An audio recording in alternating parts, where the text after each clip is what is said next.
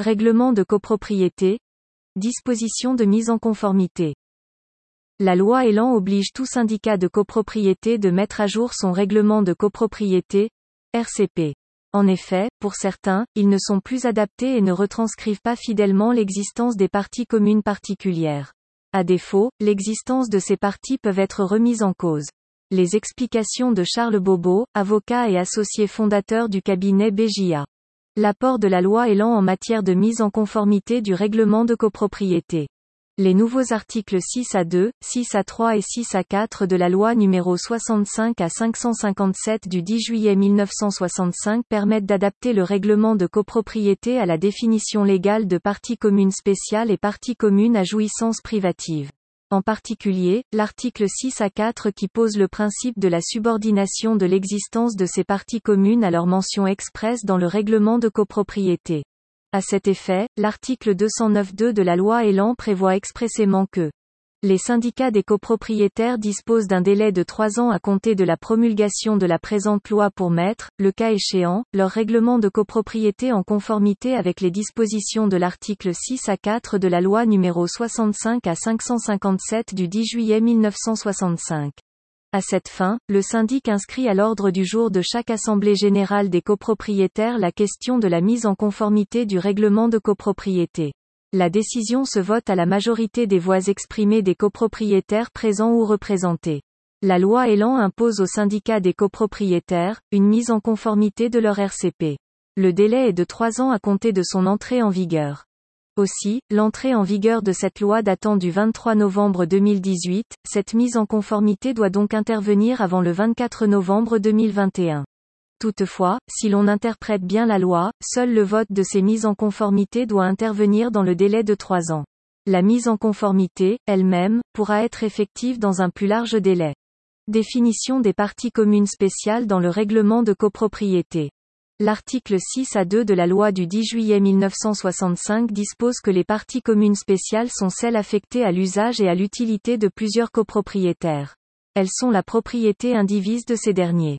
La création de parties communes spéciales est indissociable de l'établissement de charges spéciales à chacune d'entre elles.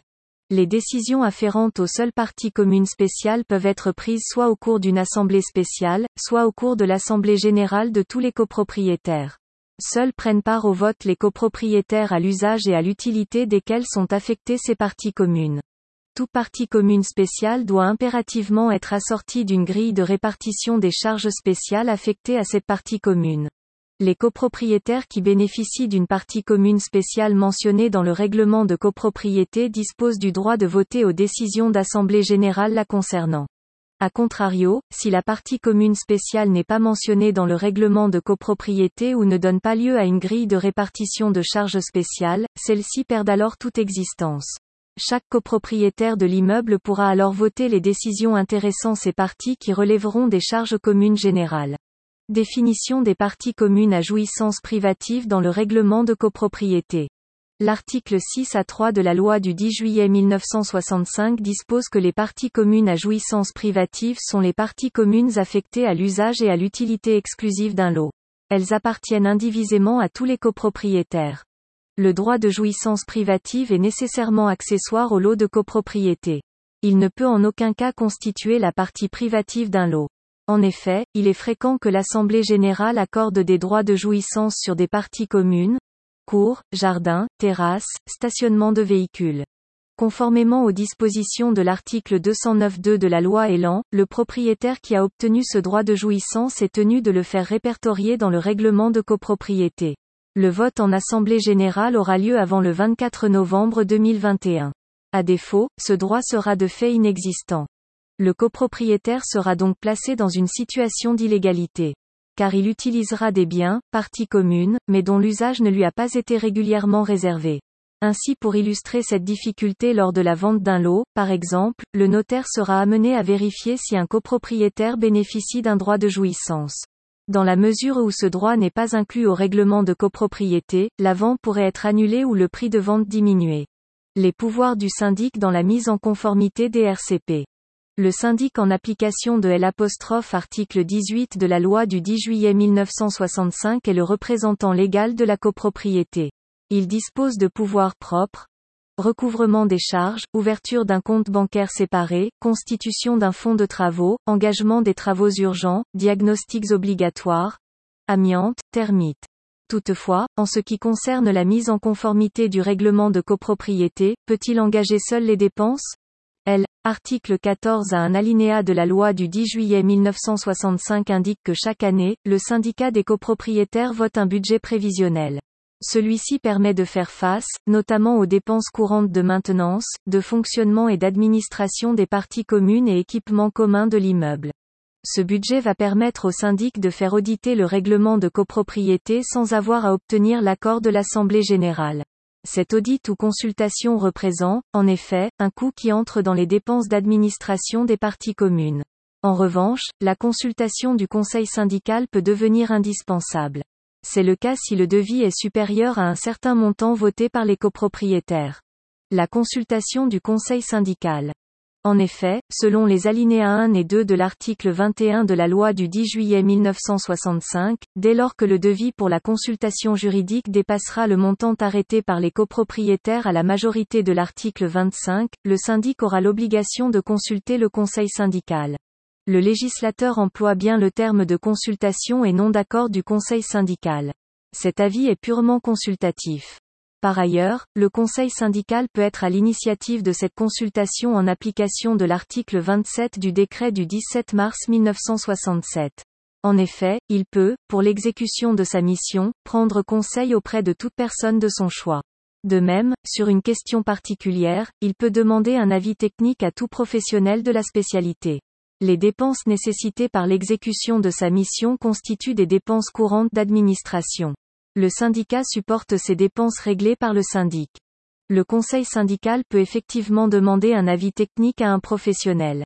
Celui-ci déterminera la nécessité de mettre à jour le règlement de copropriété et son exécution. En la matière, l'intervention d'un cabinet d'avocats spécialisé semble s'imposer.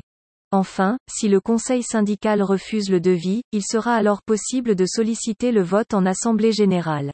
Une fois l'étape de l'audit du règlement de copropriété réalisée, la décision de mise en conformité du règlement de copropriété est inscrite à l'ordre du jour de l'AG. Elle se vote à la majorité des voix exprimées par les copropriétaires présents ou représentés. Quels sont les risques en cas de défaut de mise en conformité?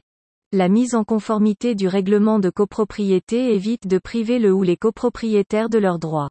Aussi, elle participe à une plus juste répartition des charges en fonction de l'usage ou de l'utilité des parties communes.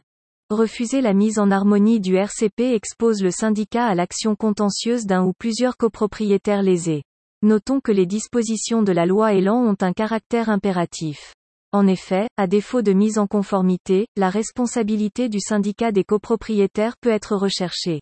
Les raisons sont les suivantes.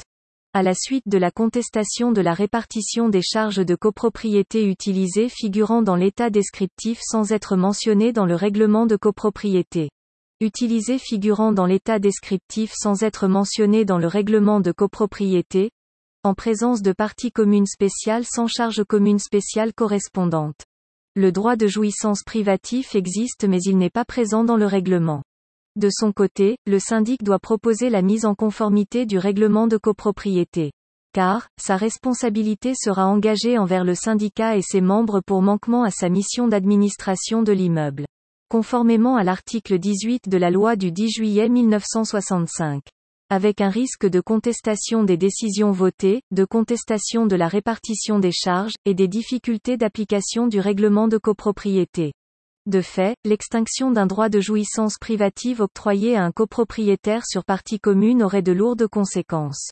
En conclusion, vous devez veiller à la conformité de votre règlement de copropriété. Ces nouvelles exigences de la loi Elan sont à appliquer avant le 23 novembre 2021. Face à cette nouvelle obligation, le syndicat des copropriétaires et son syndic sont tenus d'assurer cette mise en conformité. Notamment par le biais d'une consultation juridique. N'attendez pas le dernier moment pour entamer le processus. Car il n'y a pas de prorogation des délais envisagés pour le moment. À défaut, l'existence de ces parties peuvent être remises en cause. Ainsi, le syndic qui n'a pas alerté précisément le syndicat des copropriétaires pourrait engager sa responsabilité civile professionnelle. Par ailleurs, en n'agissant pas, les copropriétaires s'exposent au risque de la disparition de leur partie commune. À propos du cabinet BJA Avocat. Le cabinet BJA Avocat intervient sur l'ensemble des juridictions situées en France. Spécialiste en contentieux du droit de la construction et assurance, droit de la copropriété et des baux commerciaux. Il délivre la formation continue au cabinet de syndic de copropriété, gestionnaire et aux professionnels de la construction en qualité de formateur pour le compte notamment de la FNAIM, l'UNI et Galian.